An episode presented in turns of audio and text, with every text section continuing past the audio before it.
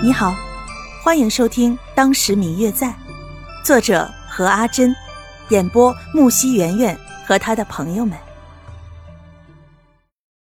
第三十九集，这三个版本都是白清九亲耳听见的，但是关于这第三个版本呢，就是一些人从一些经常在他的茶馆里听书之后，根据书里面的猜想。但是不管怎么说，他喜爱流连于烟花之地，这个是大家公认的事情。似乎也从来没有人说他不是这种人。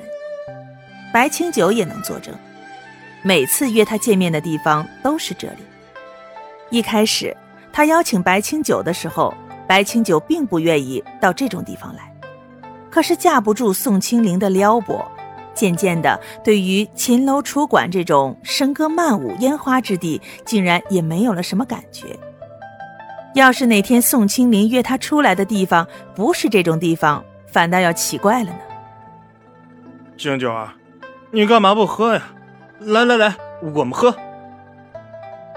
白清九看着眼前这个浪荡不羁的、醉得连路都走不稳的宋三公子，端着一杯酒递到自己的面前。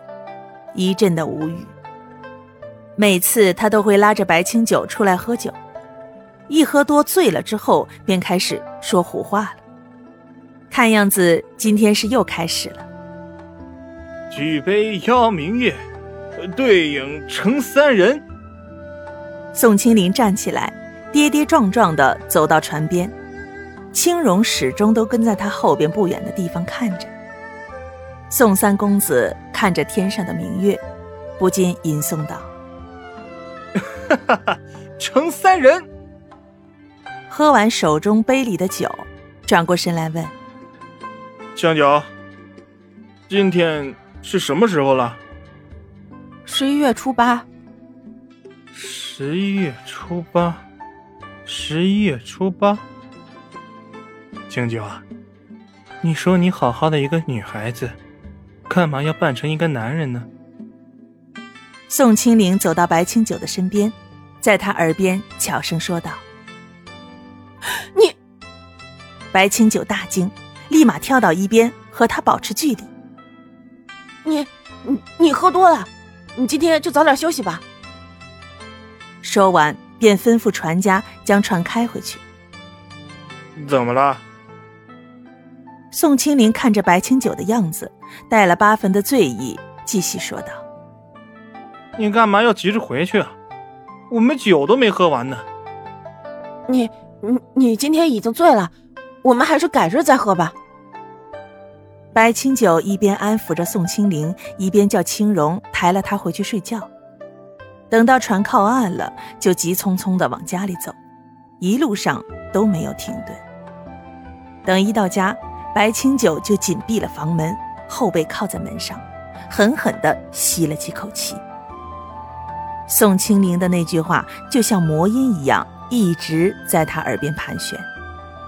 好好的一个女孩子，干嘛扮成一个男人呢？